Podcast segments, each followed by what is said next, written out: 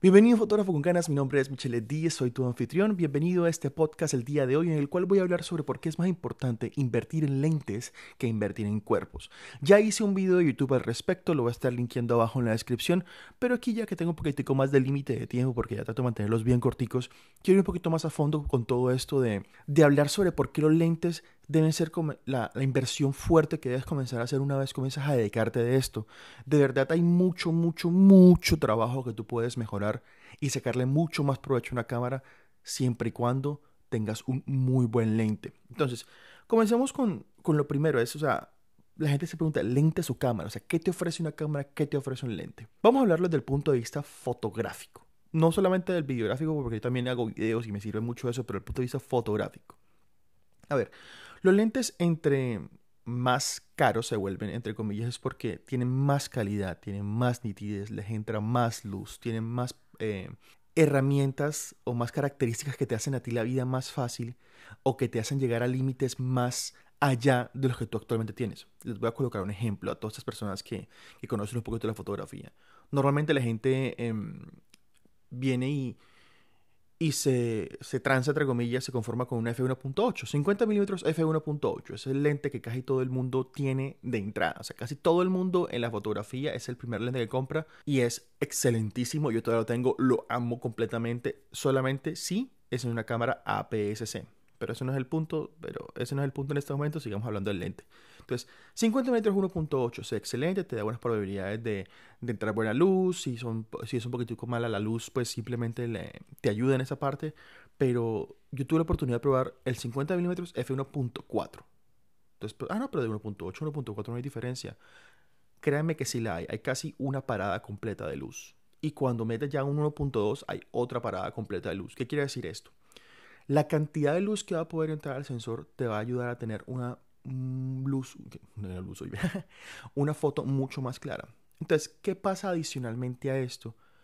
Sí, hay mucho desenfoque, todas las cosas, pero es el hecho de poder comenzar a sacarle mucho más provecho a una cámara. O sea, mi cámara, para ponerles más o menos ejemplos de cuánto horas, digamos que mi cámara en cuanto a luz deja de funcionar a las 6 de la tarde porque de ahí para adelante me toca subirle mucho el ISO y la calidad no es la que a mí me gusta. Entonces, este, digamos que este lente me podría ayudar un poquitico más a tener media hora más de fotos, por decirlo así, porque tiene un poquitico más de luz y me puede ayudar más. Entonces, es, es cuestión de eso, también es cuestión de la nitidez, es cuestión de la calidad, es cuestión del sellado, es cuestión, o sea, el sharpness, sí, la nitidez como tal, uno se comienza a dar cuenta cuando los lentes son buenos. Es increíble, es una cosa absurda. Y lo bueno es que los lentes duran y duran mucho rato. Al durar tanto rato, pues la vida útil de una cámara, créame que puede ser mucho menor a la que puede ser un lente. Entonces, eso es lo de las cosas que hay que comenzar a pensar en el momento de, de invertir en ese tipo de fotografía. ¿Por qué? Porque los lentes te van a quedar. O sea, los lentes te van a quedar. Y si tú puedes hacerte lentes muy buenos, profesionales, desde un muy buen momento de tu carrera, créeme que te van a servir mucho más porque vas a saber, ok, a este lente sé que le puedo sacar más el jugo con este cuerpo o con este cuerpo. Porque, por ejemplo, compras un gran lente para una cámara APS-C. Por ejemplo, en el caso mío que tengo un 1835 f1.8 Sigma, que son solamente para cámaras APS-C. Cuando lo compro, sé que me tengo que quedar con cámaras APS-C un buen rato porque no soy para full frame. Bueno, por lo menos la EOS R sí se puede, porque la puedes. En fin, no, pero el caso es que ya sabiendo eso, sé qué cámara me tengo que comprar y no me voy corriendo como loco a comprarme una full frame porque es lo que todo el mundo quiere. No, hay que comprar full frame, hay que comprar full frame. No siempre hay que comprar full frame, entonces tienes eso muy, muy pendiente. Ahora, también entender qué tipo de apertura del diafragma te sirve para tu tipo de trabajo. Más que la, más que la apertura es como qué tipo de lente te sirve, te sirve para tu trabajo. Y, y, una vez tú comiences a hacer esto y comienzas a enfocarte en conseguir lentes que te ayuden de verdad solamente en tu trabajo, te va mucho mejor. Ahorita hablaba sobre lentes 1.8, pero es porque en general a mí me gustan muchos retratos y sí, yo soy un adicto al bokeh, lo acepto, lo siento, ajá. Soy de esas personas que todo borrosito se ve mejor. pero no, pero por ejemplo, tú eres una persona que comienza a trabajar y te comienzas a enfocar en trabajar, por ejemplo, en vida silvestre. Te comienzas a trabajar, eh, comienzas a trabajar, no sé, en fotografía de fútbol o deportes eh, de mucho rango o estás muy lejos y comienzas a trabajar basquetbol, béisbol, cosas así, tú vas a necesitar unos lentes con mucho zoom, con buena iluminación, que sean rápidos para poder captar instante. Entonces ya sabes que este tipo de lentes te tengo que comprar. Y sabes que si te compras, por ejemplo, un 70-200 f2.8, que son lentes, uno de los tres lentes de la Santa Trinidad, sabes que es un lente que te va a quedar para muchísimo rato, para muchos cuerpos y que va a ayudarte a hacer un excelentísimo trabajo. Entonces, saber qué lentes van a, van a servirte a ti a largo plazo en tu carrera son una excelentísima inversión porque, porque te van a ayudar a, a tener mucho más claro para dónde ir.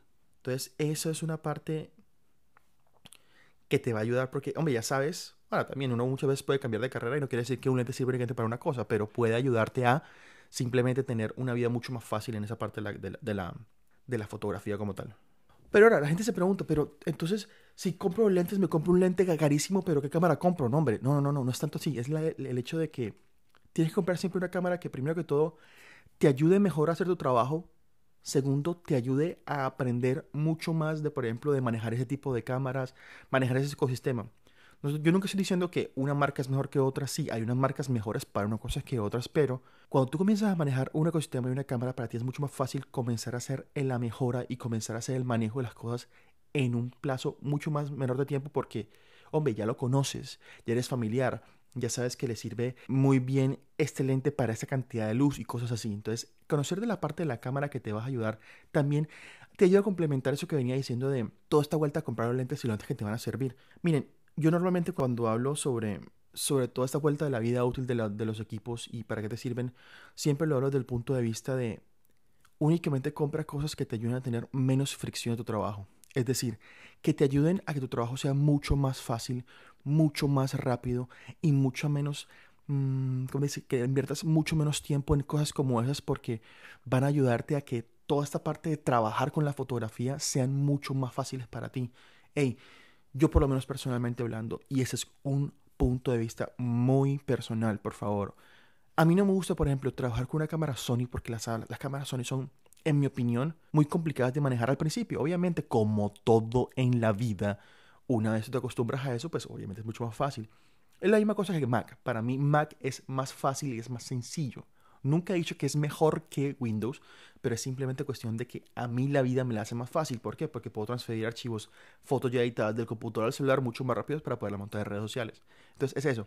Siempre piensen en comprar equipos que les ayuden a tener una vida más sencilla en todo esto de la fotografía. Hasta acá voy a dejar el podcast el día de hoy. Espero que te haya gustado, que te haya servido. Siga en mis redes sociales arroba michelet10. Si quieres unos presets gratuitos, vete a michelet10.com. Te voy a regalar unos presets excelentísimos. Aparte, si quieres apoyar este proyecto y si te gusta lo que hago y quieres ir un poquitico más allá, que compartas todo este podcast y esto me ayuda un pocotón. Pero si quieres ir aún mucho más allá, que vayas a patreon.com slash michelet10. Abajo una vez que subas la información y puedes ser parte de una comunidad muy exclusiva que estoy haciendo en la cual estoy dando regalos mensuales, estoy analizando sus fotos, estoy editando con ustedes y muchas cosas más. Hasta acá llega un fotógrafo con ganas, mi nombre es Michelle Díez, nos escuchamos en la próxima. Hasta luego, chao.